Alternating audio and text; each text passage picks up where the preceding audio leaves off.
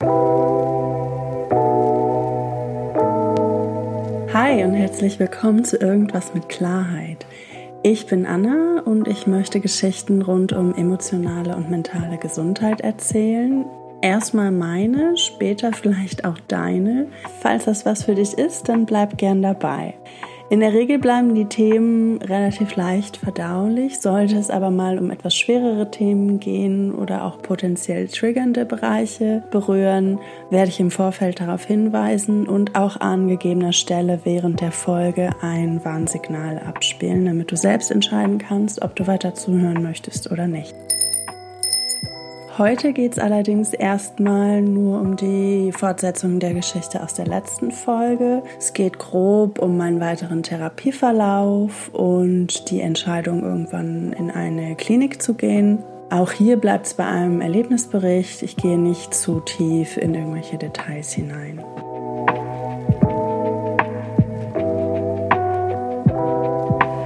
So, Bevor ich mit der Geschichte weitermache, möchte ich aber einmal noch kurz ganz lieb Danke sagen an alle, die die erste Folge gehört haben. Das waren deutlich mehr als erwartet, denn so viele Menschen habe ich nicht in meiner Bubble, weder Freundinnen noch Familie.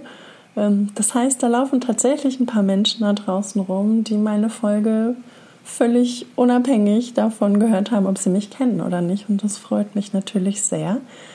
Ähm, ja, an alle, die die Folge gehört haben, ein dickes Danke. Ihr habt mir den Jahresabschluss 2022 sehr versüßt. Ähm, es war mein großes Ziel für das Jahr, die erste Folge noch in dem Jahr rauszubringen. Das habe ich geschafft und dann war die Rückmeldung auch noch so positiv. Das hat es natürlich noch mal, noch mal tausendmal besser gemacht. Ähm, genau. Die zweite Sache, die ich gerne noch loswerden möchte, ist, wie ihr mit mir in Kontakt treten könnt. Ich hatte in der letzten Folge an ein paar Stellen erwähnt, dass ihr mir gerne auch eure eigenen Geschichten schicken könnt und das meine ich auch vollkommen ernst. Denn klar, ich kann jetzt auch erstmal eine ganze Weile meine eigenen Geschichten teilen, davon habe ich ausreichend auf Lager. Aber ich bin ja nicht die einzige Person hier auf der Welt, die irgendwas in der Richtung zu erzählen hat. Ähm, und ich würde mich total freuen, wenn mehr Leute auch ihren Input auf vielleicht ihre Perspektive auf das gleiche Thema geben können. Oder vielleicht fällt euch eine eigene Geschichte ein, die ähm, entweder zu irgendwas passt, zu dem, was ich gesagt habe, oder auch nicht. Ist vollkommen wurscht. Alles, womit ihr euch wohlfühlt, dass, ihr, dass das geteilt wird, dass das da draußen für den Rest der Welt zu hören ist, ähm, lasst mir das gerne zukommen. Ob das jetzt in schriftlicher Form ist oder als Audiodatei, da können wir uns gerne absprechen oder das überlasse ich auch so ein bisschen euch. In Kontakt treten könnt ihr mit mir am besten entweder über Instagram, denn dieser Podcast hat auch ein eigenes Instagram-Profil. Dem könnt ihr, wenn ihr Bock habt, sowieso folgen. Ich teile da hauptsächlich Memes zum Thema mentale und emotionale Gesundheit und manchmal auch so ein bisschen meinen eigenen Kram. Und da könnt ihr momentan, glaube ich, am einfachsten mit mir in Kontakt treten. Alternativ habe ich aber auch eine E-Mail-Adresse, die heißt irgendwas mit Klarheit at gmail.com. Irgendwas mit Klarheit, alles zusammen und klein geschrieben. Genau, und da könnt ihr mich natürlich auch erreichen, wenn ihr kein Instagram habt oder aus welchen Gründen auch immer. Das überlasse ich komplett euch. Ähm, da könnt ihr mir gerne schreiben. Und genau, ich würde mich nämlich sehr, sehr freuen, wenn auch, wenn auch andere Geschichten noch wenn, wenn ich auch noch andere Geschichten teilen kann und wir darüber vielleicht in eine Art Dialog kommen. Ähm, so, jetzt zur Geschichte. Wo war ich letzte Woche stehen geblieben? Ich glaube, in diesem ganzen Themenbereich Therapiebeginn, ähm, wie es mir damit ging, was das so, was so die nächsten Schritte waren. Und ich glaube, etwas, was ich in der letzten Folge nicht so richtig erwähnt hatte, aber worauf ich gerne nochmal eingehen möchte, war, ähm, so diese, diese Ungewissheit, wohin die Reise jetzt eigentlich genau geht. Also ich hatte nicht nur keine Ahnung davon, wie so eine Therapie überhaupt abläuft. Also ich hatte, ne, ich hatte den Begriff Therapie schon gehört und hatte auch irgendwie so eine Idee davon, wie das so abläuft, aber was das eigentlich genau ist, was man da macht, ähm, worüber man da redet und warum und was das Ziel sein kann und so weiter und so fort, das, das war mir alles unklar. Ich habe mich einfach nur darauf eingelassen und ich glaube, das reicht für den Anfang auch völlig. einfach offen zu bleiben für das, was da auf einen zukommt ähm, und einfach gucken, was das mit einem macht. Ich glaube, das, das reicht am Anfang völlig aus. Hat sich für mich aber trotzdem manchmal ganz schön merkwürdig angefühlt. Vor allem, wenn dann auch noch so ein Mischmasch aus Gedanken und Gefühlen dabei ist, was einen so ständig begleitet, also was mich ständig begleitet hat. Ähm, es war so einerseits dieses, okay, ich bin jetzt krankgeschrieben, ich habe schon mal was von Burnout und Depressionen gehört, ich habe auch schon mal davon gehört, dass das jetzt nichts ist, was sich in zwei Wochen abfrühstücken lässt oder so, dass man sich dafür Zeit nehmen muss, ähm, auch ein bisschen mehr Zeit nehmen muss. Ähm, und ich habe keine Ahnung, woher diese Zahl in meinem Kopf plötzlich kam, aber ich hatte da irgendwie so die Vorstellung, naja, so ein halbes Jahr vielleicht oder so. Vier Monate, fünf Monate, sechs Monate, irgendwas so in dem Dreh, um den Dreh. Mhm. Ähm, aber ich kann jetzt auch überhaupt nicht sagen, worauf diese Annahme basierte. Vielleicht habe ich das mal irgendwo gelesen, vielleicht weil es irgendjemand anders mal so ging. Kein Plan. Bei mir wurden es dann, sage und schreibe, zwei Jahre die ich krank geschrieben war. Und dann nochmal zusätzlich ein Jahr berufliche Reha-Maßnahme. Ähm, da kommen wir dann auch irgendwann nochmal hin. Ähm, aber nur damit ihr so ungefähr eine Vorstellung davon habt, wie das Ganze sich bei mir gestaltet hat. So, also die, diese drei bis sechs Monate waren wirklich erst so der, der Anfang, um bei mir überhaupt erstmal so ansatzweise den Status quo, in dem ich mich befand, halbwegs glatt zu ziehen und so die großen Baustellen, an denen es akut gebrannt hat, in den Griff zu kriegen.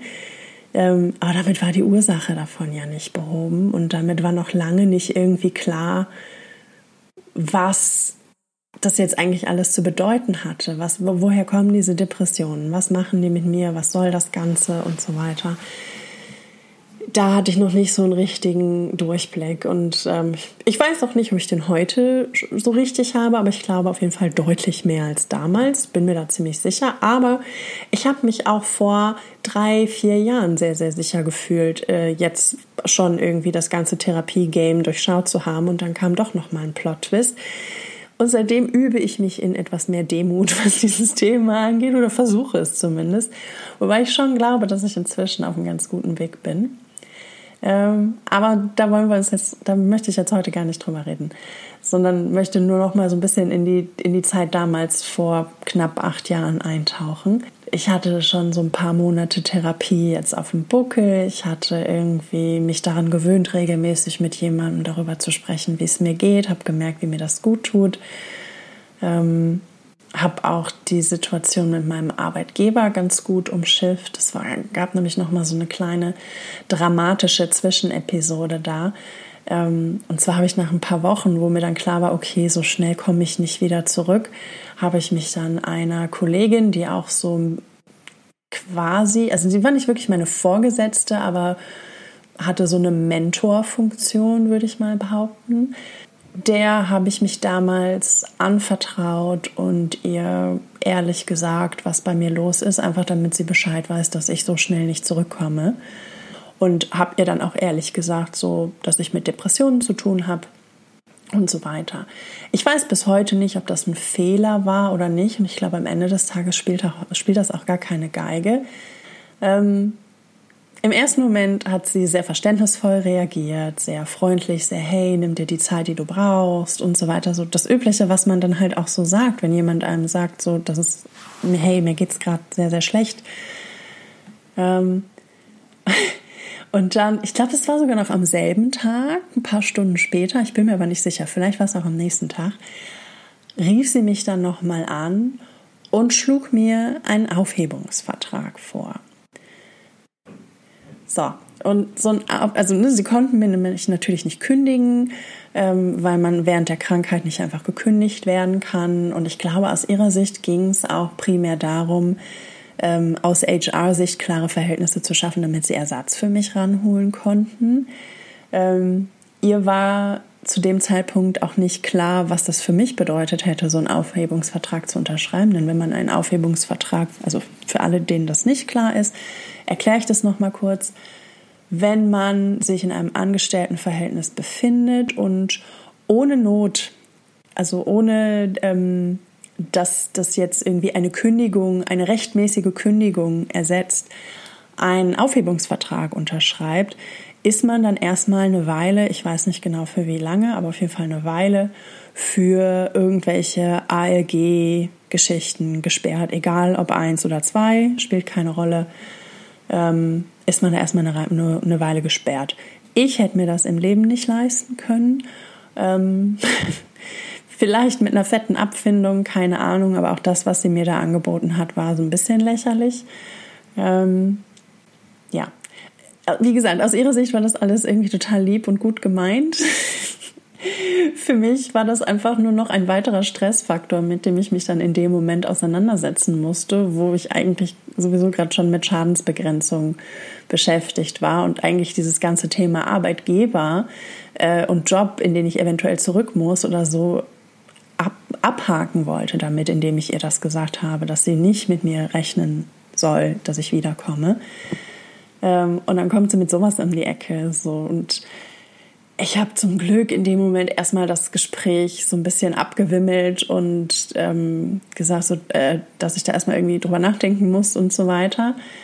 Ähm, und habe natürlich keinen Aufhebungsvertrag angenommen, denn das hätte nur negative Konsequenzen für mich gehabt und ich fand das halt auch einfach eine starke Nummer, so, weißt du, so man vertraut sich da der Person gerade an und sagt so, hey, du, ich lieg gerade richtig am Boden, ich kann gerade nicht, du brauchst nicht damit zu rechnen, dass ich wiederkomme.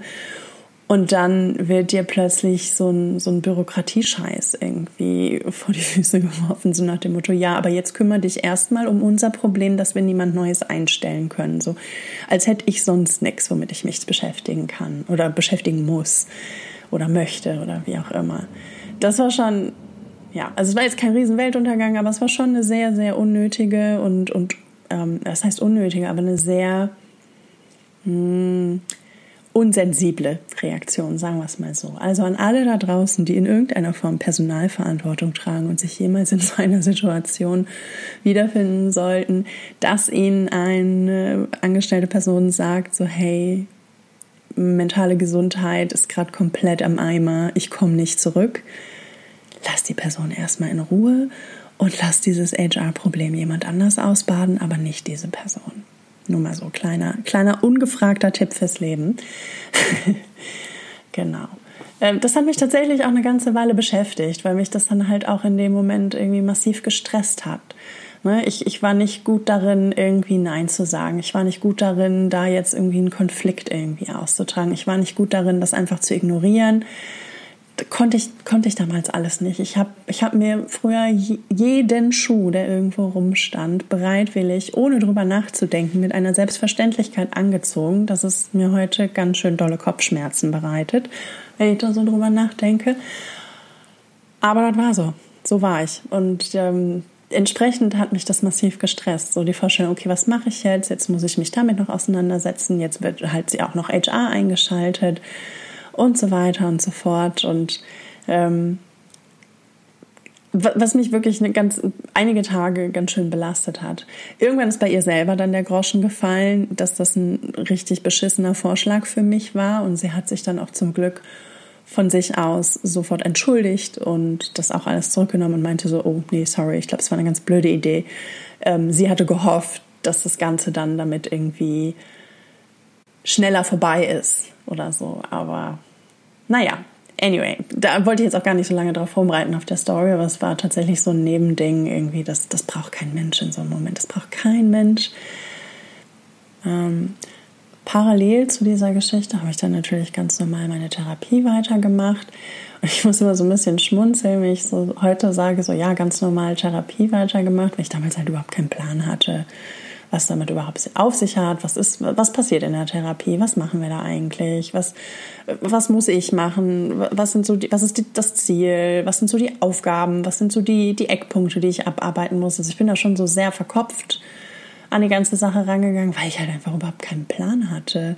So, ich hatte, das, das ist so ein bisschen irgendwie man, wie eine Aufgaben, wie wenn man irgendwie eine Aufgabe lösen soll, aber die Aufgabenstellung eigentlich gar nicht kennt. Man kennt das grobe Ziel, ja, ich möchte, dass es mir wieder besser geht, hat aber keine Ahnung, was, was das eigentlich genau bedeutet oder woran man das dann festmacht, dass es einem besser geht. Denn ähm, ob ihr es glaubt oder nicht, man hat auch, oder es kann durchaus auch sein, dass man während depressiver Phasen auch mal gute Tage hat, an denen es einem super geht oder wo einem zumindest, ähm, wo es einem nicht scheiße geht, wo man doch irgendwie relativ normal erscheint, so als wäre alles in Ordnung, ähm, auch wenn es gar nicht so ist und wo man vielleicht auch selber Energie hat für Dinge und sich dann auch freut, mal irgendwie rauszugehen und so weiter. Aber das heißt noch lange nicht, dass das Thema abgehakt ist. Das ist auch so ein Trugschluss, dem ich auch lange auferlegen bin. Mm. Aber genau das war das war halt so das Problem. Woran woran erkenne ich denn eigentlich, dass es mir besser geht? Woran erkenne ich, dass ich einen Fortschritt gemacht habe? Was ist überhaupt ein Fortschritt? das ist keine Ahnung. Ne? Also wenn man irgendwie so einen Herzinfarkt hatte oder so und dann irgendwie, ne, dann gibt es so eine medikamentöse Therapie oder chirurgische Therapie oder was auch immer für eine Therapie und dann gibt es am Anschluss, dann gibt es eine Reha, da gibt es einen klaren Plan, da gibt es Dinge, die man so abarbeiten kann, wo man dann halt auch irgendwie an bestimmten Werten eine Besserung feststellen kann. Das ist, das ist alles sehr greifbar greifbar. Und das finde ich ist bei mentaler Gesundheit, also war es für mich null. Ich hatte immer noch irgendwie das Gefühl, so ein bisschen im Blindflug zu sein, aber ich hatte keine andere Wahl und habe mich halt einfach darauf eingelassen, was, glaube ich, auch das Beste ist, was man machen kann. Sich einfach drauf einzulassen und zu gucken, wohin es dann geht und dann spontan irgendwie entscheiden, in welche Richtung man weitergeht. Ich finde, das ist sehr unbefriedigend am Anfang, gerade wenn man irgendwie auch noch so in diesem ganzen, ich muss wieder produktiv sein, ich will wieder produktiv sein und so weiter und so fort. Ich kann ja nicht die ganze Zeit nur auf der faulen Haut rumliegen und so weiter. Wenn diese Denke auch noch so ein bisschen in einem drin steckt, die habe ich zum Glück noch nie so heftig verinnerlicht wie manche andere Menschen. Ähm, aber ich würde lügen, wenn ich sagen würde, dass es kein Thema war, was mich jemals beschäftigt hat. Das ist Quatsch. Ähm, aber zum Glück saß mir das nicht so heftig im Nacken. Ich weiß aber, dass das für viele, viele, viele, viele andere ein Riesenthema ist. Ähm, dass sie sich diese Pause, also dass ihnen noch schwerer fällt, sich diese Pause zu gönnen oder zu erlauben oder wie auch immer man das ausdrücken möchte. Und ich weiß nicht, ich, also ganz ehrlich, ich weiß auch gar nicht, ob, ich, ob, ich das, ob mir das leichter fällt oder ob ich einfach an so einem Nullpunkt angekommen war, dass es einfach gar nicht mehr anders ging, dass es gar nicht mehr zur Debatte stand, ob ich mir das erlaube oder nicht, weil alles andere einfach keine Option mehr war. Dazu war ich einfach nicht in der Lage. Ich habe nicht nur in der ersten Zeit, sondern ich würde sogar sagen, so die ersten zwei Jahre, die ich krankgeschrieben war, ähm, habe ich regelmäßig bei dem Gedanken daran, wieder zurück arbeiten zu gehen, eine Fünf-Tage-Woche, 40-Stunden-Woche irgendwie abzurocken, habe ich massive Panik gekriegt, Stresssymptome gezeigt und alles in mir hat sich einfach nur dagegen gesträubt, was für mich ein klarer Indikator war, dass es mir noch nicht wieder besser ging. Ich fand es aber auch gleichzeitig überhaupt nicht leicht, das so anzuerkennen. So, und das, das war tatsächlich neben meiner eigentlichen Problematik der, der, der Depression, der, den ähm, Traumafolgen und so weiter, mit denen ich zu kämpfen hatte, war dann halt auch noch dieser ganze organisatorische Klumpatsch. So wie lebe, wie führe ich eigentlich mein Leben? Wie bin ich noch irgendwie Teil dieser Gesellschaft und stehe irgendwie auf eigenen Beinen? Ähm, war tatsächlich ganz schön schwer für mich. So, und ich kann mir vorstellen, dass das auch noch vielen, vielen anderen so geht. Und wenn ich mich mal so umhorche in meinem Umfeld, ist das tatsächlich auch ganz häufig ein Faktor, der Leute eher davon abhält, sich einen Therapieplatz zu suchen, sich diese Pause zu gönnen, weil sie einfach tierische Angst davor haben, dass ihnen genau diese Grundlage dann dadurch genommen wird. Ähm, das kann ich sehr gut nachvollziehen. Diese Angst hatte ich auch. Und ich hatte mich teilweise sogar schon von meinem Beruf verabschiedet mental, weil ich mir dachte, okay, wenn ich jetzt zum Beispiel diese Reha-Maßnahme mache, dann stellt mich nie wieder jemand ein. Das kann ich komplett vergessen. Das wird nichts mehr, dann muss ich mir einen neuen Beruf suchen, hm, worauf ich nicht so Lust hatte. Ähm, aber blieb mir nichts an. Aber ne, ich dachte mir so, okay, bleibt mir nichts anderes übrig. Es kam am Ende dann doch ganz anders als gedacht, aber das konnte ich vorher ja auch nicht riechen. Ähm, auf jeden Fall war dann bei mir auch irgendwann der Punkt erreicht, so, wo ich auch im Rahmen der Therapie, es war eine Verhaltenstherapie, ähm, anfing so ein bisschen auf der Stelle zu treten. So, wo ich mir auch dachte, so, okay, ich habe den Beruf hinter mir gelassen. Der Vertrag war dann inzwischen irgendwann auch ausgelaufen und ich, den, den Job gab es gar nicht mehr. Ähm, ich hatte die Beziehung beendet, in der ich unglücklich war. Ich hatte mir dann auch irgendwann endlich eine neue Wohnung gefunden, was allgemein auf dem Wohnungsmarkt nicht so einfach ist und auch in Berlin erst recht nicht. Ähm, hatte endlich eine neue Wohnung gefunden und so weiter und war auch so motiviert, so irgendwie, yay, ich mache jetzt mein eigenes Ding und so weiter und so fort.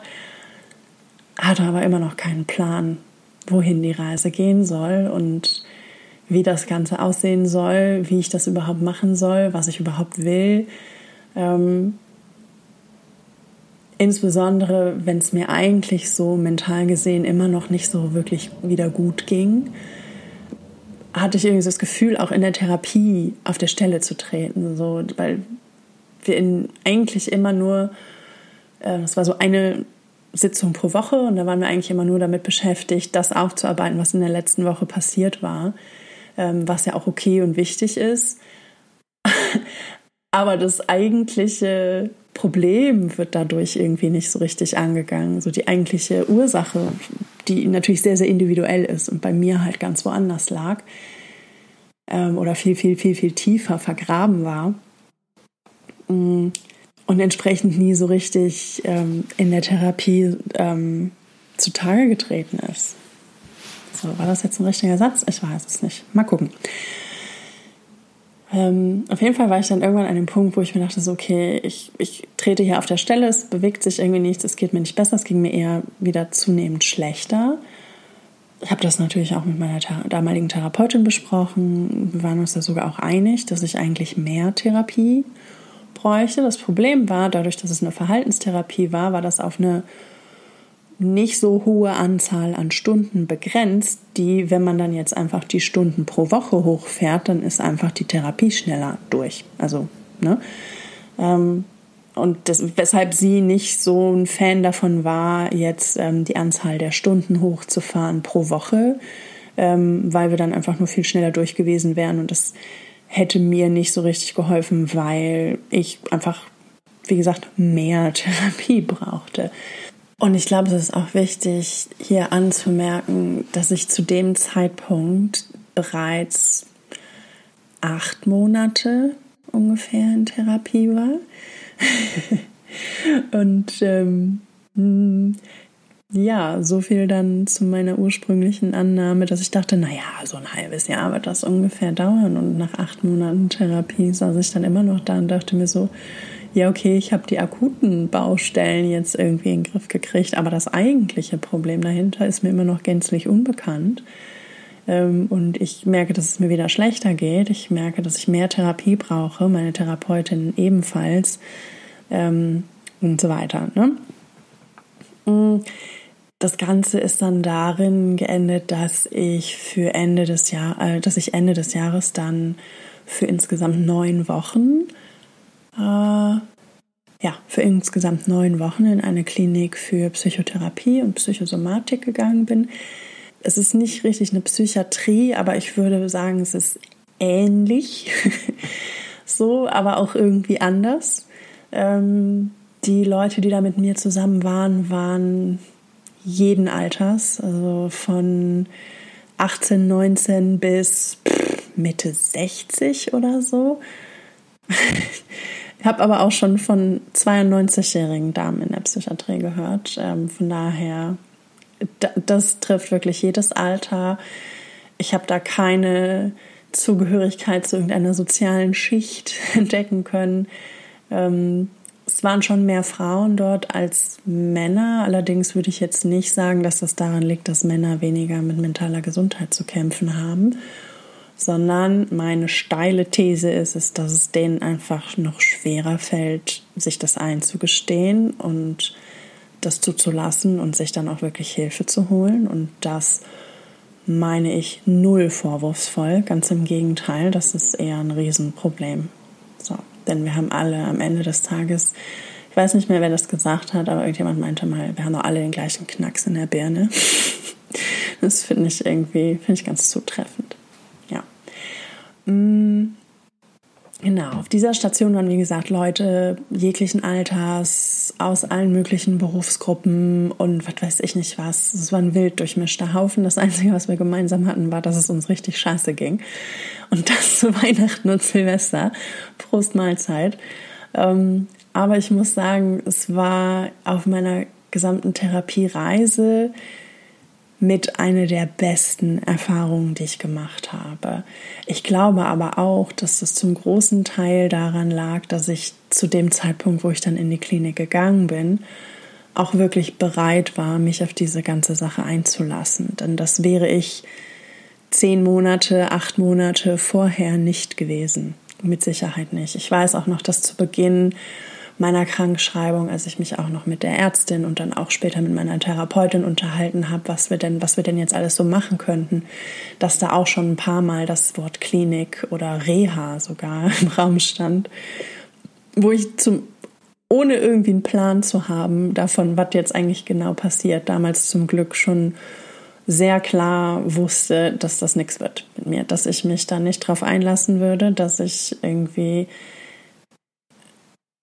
und das finde ich so witzig, ne? ohne dass mir mein Hauptproblem bewusst war, war mir trotzdem klar, dass ich in so einem Gruppenkontext niemals, also zu Beginn meiner Therapiereise, dass ich da niemals dazu in der Lage gewesen wäre, bereit gewesen wäre, mich wirklich zu öffnen und wirklich zu sagen und zu zeigen und zu teilen, was mit mir los ist. Das war komplett unvorstellbar ganz zu schweigen, darüber auch noch einen Podcast zu machen. Das war diese Idee existierte damals nicht. Und ich glaube, hätte mir das damals jemand gesagt, dass ich das irgendwie ein paar Jahre später machen würde, hätte ich gesagt, mm, ist klar, du hast sie doch nicht mehr alle. Ähm, genau, aber irgendwann, und ich glaube, das ist auch so eine ganz individuelle Geschichte, ob und wann man dafür bereit ist, sich darauf einzulassen. Aber es ist auf jeden Fall bei egal welcher Therapie die man macht, ist es, hängt das natürlich noch von vielen, hängt der Erfolg natürlich noch von vielen, vielen anderen Faktoren ab, ne? ob das irgendwie das richtige Therapieverfahren ist, ob man mit der therapeutischen Situation irgendwie klarkommt, ob man mit der Person, die einen therapiert oder therapieren soll, möchte, wie auch immer, ähm, auch klarkommt, ob man da eine gute Beziehung aufbauen kann, bla bla bla bla bla, wissen wir, gehört natürlich auch dazu. Aber ich glaube, alles andere hilft nichts, wenn das super ist, wenn man sich selber nicht darauf einlassen kann. Das ist auch eigentlich ziemlich logisch. Ähm, ich finde es trotzdem super wichtig, das anzumerken, weil ich über die Jahre auch die Erfahrung gemacht habe, dass auch das in ganz unterschiedlichen Qualitäten daherkommen kann, diese Bereitschaft, sich auf Dinge einzulassen. Ne? So, zu Beginn meiner Krankschreibung war ich sehr, sehr bereit dazu, mich auf eine Therapie einzulassen, aber die Vorstellung, in eine Klinik zu gehen oder eine Reha zu machen oder so, war für mich komplett überfordernd. Reha fand ich auch viel zu schnell. Dazu gibt es gleich noch eine nette Anekdote.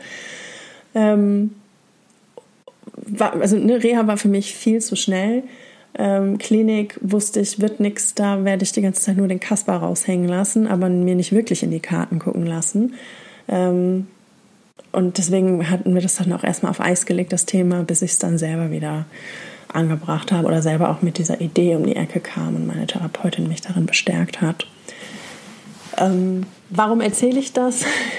Weil mir das total wichtig ist. Ähm, denn der, der Punkt, auf den ich hinaus will, ist, dass diese ganze Therapiereise vieles ist, aber nicht geradlinig ähm, die hatte keinen, meiner Meinung nach, meiner Erfahrung nach, keinen klar definierten Anfang und auch nicht unbedingt ein klar definiertes Ende. Ähm, und auch wie man vom nicht definierten Anfang zum nicht definierten Ende kommt, ist halt auch komplett individuell und kann sich halt auch an unterschiedlichen Eckpunkten langhangeln, die auch sehr verschieden und persönlich sind, je nachdem, wo man so seine Baustellen hat und wie viele man davon hat und wie offen man dafür ist, sich darauf einzulassen, sich die auch mal anzugucken. Denn das ist zumindest so eine Beobachtung, die ich gemacht habe, dass zumindest bei mir ähm, diese Nicht-Bereitschaft, sich mit seinen eigenen Baustellen auseinanderzusetzen, oder in meinem Fall sogar eher noch, dass man sich seiner Baustellen gar nicht bewusst ist, dass man, also ne, so blinder Fleck mäßig, dass man gar nicht weiß, dass man da irgendwo ein Problem hat und entsprechend weiß man auch gar nicht, dass man sich da vielleicht mal mit auseinandersetzen sollte, dass man sich das mal näher angucken könnte, sollte, wie auch immer. Ähm, und dann macht man es natürlich auch nicht. Ähm, das war tatsächlich eher mein Hauptproblem, dass mir das überhaupt nicht bewusst war, was ich da für Pakete mit mir rumtrage und dass die mir ganz schön Probleme bereiten. Ähm, aber ich kenne es auch von mir selber und auch von anderen und vielleicht kennt ihr das auch von euch selbst, ähm, dass wir auch alle sehr, sehr gut darin sind, unangenehmen Themen aus dem Weg zu gehen und uns nicht damit auseinanderzusetzen. und da entsteht dann halt auch schnell oder da kann meiner Meinung nach dann halt auch schnell so ein Teufelskreis entstehen. Ne? So du kannst den Dingen nur beikommen und sie wirklich lösen und vielleicht aus der Welt schaffen, wenn du die, dich diesen Themen widmest und ihnen entgegentrittst und ihnen quasi eiskalt, nein nicht eiskalt, mit ganz viel Liebe und Wärme, aber sehr klar in die Augen guckst oder dir selber in den in die Augen guckst, in den Spiegel guckst, welche Metapher da auch immer für dich am besten funktioniert und ich, für mich ist es immer so, die, ähm, das Bild, äh, den Stier bei den Hörner zu packern. Keine Ahnung, was das über mich aussagt, aber das ist, so fühlt sich das für mich immer an. ähm, und das ist halt was, dem, dem gehen wir grundsätzlich gerne mal aus dem Weg, weil es unangenehm ist, weil es mit sehr viel unangenehmen Gefühlen verbunden ist, ähm, mit denen sich auseinanderzusetzen irgendwie nicht so wirklich viel Spaß macht. Gleichzeitig ist da aber, da rede ich jetzt auch wieder nur von mir, ist es so, dass die, die Hauptsymptome, die akut bei mir in Momenten dann zu ähm, depressiven Symptomen fü äh, führen. Nein, das war jetzt ein, ein strubbeliger Satz. Dass, wenn ich eine akute depressive Episode habe, die Ursache dafür meistens darin liegt, dass ich mich mit irgendeinem solcher Themen, irgendeinen emotionalen Klumpatsch nicht auseinandergesetzt habe. Und dadurch geht es mir dann schlecht. so, das heißt, mir geht schlecht, weil ich mich mit meinem Scheiß nicht auseinandergesetzt habe. Ich könnte den Scheiß irgendwie bei den, aus der Welt schaffen, indem ich mich draußen auf, damit auseinandersetze. Ich setze mich aber nicht damit auseinander, weil das sehr, sehr unangenehm ist und mir es ja eh schon scheiße geht, weshalb es mir dann noch beschissener geht. Ähm, und ich glaube auch, dass das am Ende das war, was bei mir dann vor knapp acht Jahren dann halt auch zu diesem kompletten Stillstand geführt hat, weil irgendwann geht es dann halt einfach nicht mehr. Irgendwann fällt es einem auf die Füße, egal wie ähm, ob man es braucht oder nicht, ob man es will oder nicht. Ich glaube, ums Wollen geht es da grundsätzlich gar nicht. Hm. Und diese Erkenntnis aber kam für mich leider erst viel, viel, viel, viel später. Das heißt, ich bin locker zwei, drei, vier, ich weiß nicht, mehrere Jahre ähm, durch Therapie und Reha und Gedöns gelaufen ohne das so richtig zu schnallen. Und das finde ich irgendwie, ja, keine Ahnung. Also ich kann mich auch nicht daran erinnern, dass mir das irgendwann mal jemand gesagt hat. Und ich glaube aber auch gleichzeitig, hätte es mir jemand gesagt, hätte ich es entweder als esoterischen Quatsch abgetan oder überhaupt nicht verstanden, was das denn eigentlich bedeutet. Denn wenn man, wie gesagt, lauter blinde Flecken hat und gar keine Ahnung hat, was man da alles für einen emotionalen Klumpatsch mit sich rumträgt, wie willst du es dann angehen? Gleichzeitig hast du gar keine Ahnung, wie du es angehen sollst. Gleichzeitig hast du gar keine Ahnung, ähm, wie du das Ganze überhaupt bewusst spürst. Wenn du irgendwas davon spürst, irgendwie bist du Weltmeister oder bin ich Weltmeisterin darin gewesen, irgendwie das alles sofort irgendwie wegzuschließen und nie wieder rauszulassen. Hm. Und das geht halt irgendwann daneben. Auf jeden Fall war das für mich eine der wertvollsten Erkenntnisse der letzten acht Jahre. Ähm, und ich glaube, der erste Schritt in diese Richtung ist, dass man bereit ist, sich auf dieses ganze Therapieverfahren einzulassen. Dass man dazu bereit ist zu sagen, okay, mir also bei mir war es dann tatsächlich der Punkt, wo ich mir einfach dachte, okay, mir geht es jetzt einfach nur noch schlecht, mir geht es einfach nur noch scheiße, ich weiß nicht mehr, wohin mit mir, ich bin komplett überfordert. Ich bin komplett hilflos und weiß überhaupt nicht mehr, wie ich mich oder mein Leben irgendwie auf die Kette kriegen soll. Ähm, und damit meine ich jetzt nicht irgendwelchen organisatorischen Bürokratiescheiß oder so. Ähm, das war zum Glück noch nie ein Problem für mich. Toi, toi, toi. Aber sonst emotional, mental, kein Plan. Ich, ich war einfach komplett lost, war nur noch am Schwimmen, ähm, am Strampeln und hatte das Gefühl, es geht wieder rapide bergab und war dann einfach an einem Punkt erreicht, wo ich mir dachte, so, okay, irgendwas, egal was, ich, ich brauche jetzt einfach nur noch Hilfe. Ähm, und also das war so der, der, der, das zweite Mal während meiner ganzen Genesungsreise, wo ich so einen Moment hatte, wo ich mir dachte, so, okay, so wie ich es bisher probiert habe, funktioniert es nicht oder hat es zumindest nicht den von mir erhofften Effekt also muss ich was anderes ausprobieren. Und ich glaube, das ist auch wichtig, dass Leute das wissen, ähm, dass es nicht zwangsläufig immer mit dem ersten Anlauf getan ist. So, also ne, die, die erste Therapie, ich will die nicht schlecht reden, das war eine gute Therapeutin, ich habe mich sehr gut mit ihr verstanden. Wie gesagt, sie hat mir auch sehr geholfen, irgendwie erstmal aus meinen akuten Situationen rauszukommen. Hm aber die, die Anzahl der Stunden waren einfach viel zu wenig, um irgendwie da mal so ein bisschen in die Tiefe gehen zu können zu manchen Themen, weil einfach akut bei mir immer noch so viel los war, dass die Zeit dafür überhaupt nicht gereicht hat. Ähm, was mir aber natürlich am Anfang überhaupt nicht klar war. Und wo, woher auch? Woher hätte ich das wissen sollen? Woher hätte die Therapeutin das wissen sollen? Ähm,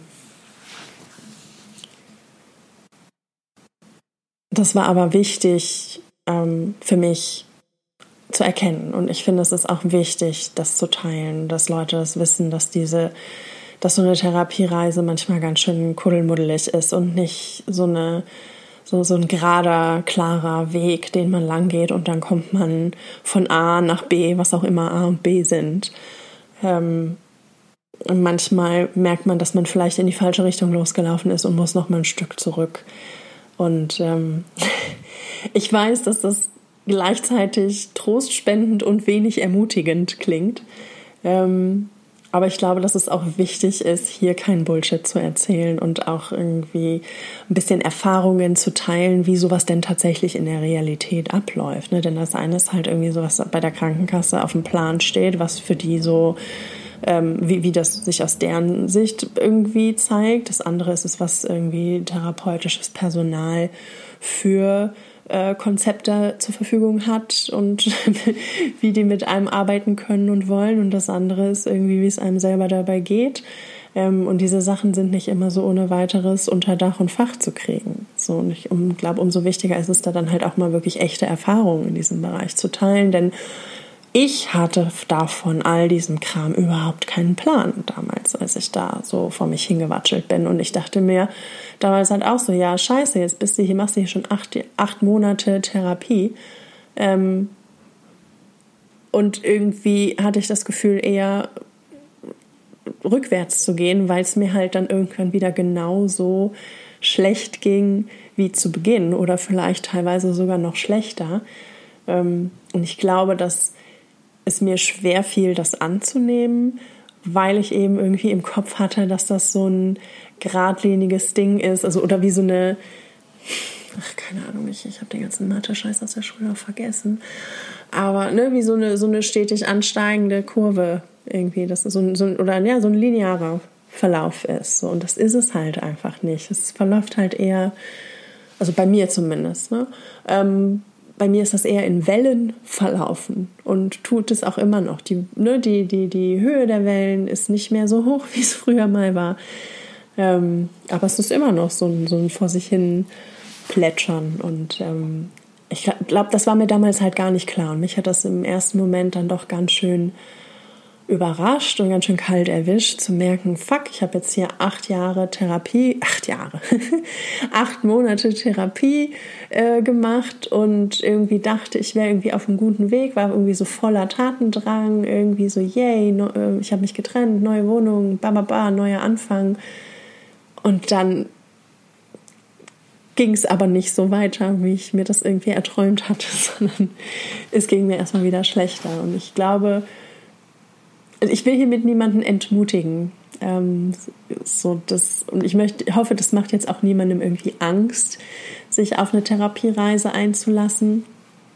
Ähm, ich möchte damit eher darauf hinaus, dass solltet ihr euch in einer Situation wiederfinden, wo ihr vielleicht schon mal Therapieanläufe gemacht habt und das nicht so geklappt hat, wie ihr euch das vorgestellt habt, nicht so verlaufen ist, wie ihr euch das vorgestellt habt, ähm, hat, kann das so viele Gründe haben, die nichts mit euch zu tun haben. Vielleicht ist es kein, guter, kein gutes Match mit ähm, der Person, die euch therapiert. Ähm, vielleicht braucht ihr ein anderes Therapieverfahren. Oder vielleicht ist es auch einfach ein ganz normaler Verlauf. So, wo man einfach, ne, wenn man so die ganzen akuten Baustellen, die man immer so als die Schuldigen insgeheim irgendwie abgestempelt hatte, dass sich dann vielleicht irgendwann rausstellt, so ja, die haben einem auch vielleicht akut äh, Beschwerden gemacht und waren auch mit ein Problem, aber sie waren nicht die Ursache. Und die Ursache ist immer noch da.